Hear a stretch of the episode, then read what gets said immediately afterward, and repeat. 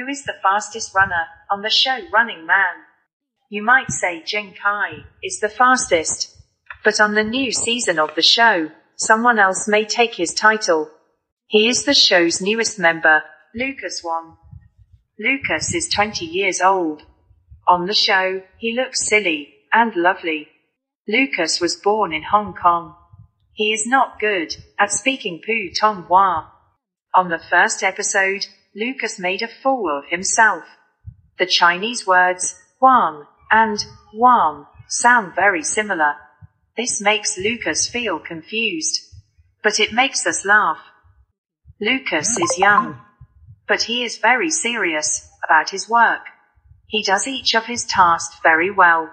On the show, he does 60 to push-ups in one minute. The new season of Running Man started on April 26th.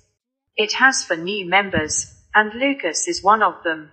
What else will he bring us? Let's wait and see.